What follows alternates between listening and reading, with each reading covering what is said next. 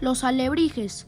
La palabra alebrijes fue inventada en 1964 por el maestro cartonero Pedro Linares, que era un, canto, un cartonero de oficio y originario de Guanajuato.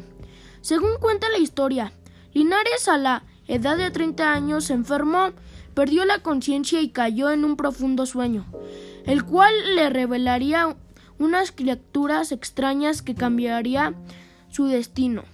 Como artesano de la de la Oaxaca ya producía pequeñas escrituras de animales a nivel local, pero con el impulso dado por estas manifestaciones, la fabricación aumentó de manera importante. En esta región el labrador de la madera se conocía y estaba presente desde la época antigua. El arte zapoteco del periodo prehispánico y la cultura mesoamericana usaba este, este, material para Oaxaca.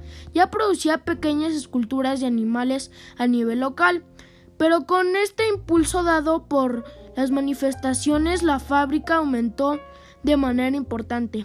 En esta región el, el labrado de la madera se conocía y estaba presente desde la época antigua.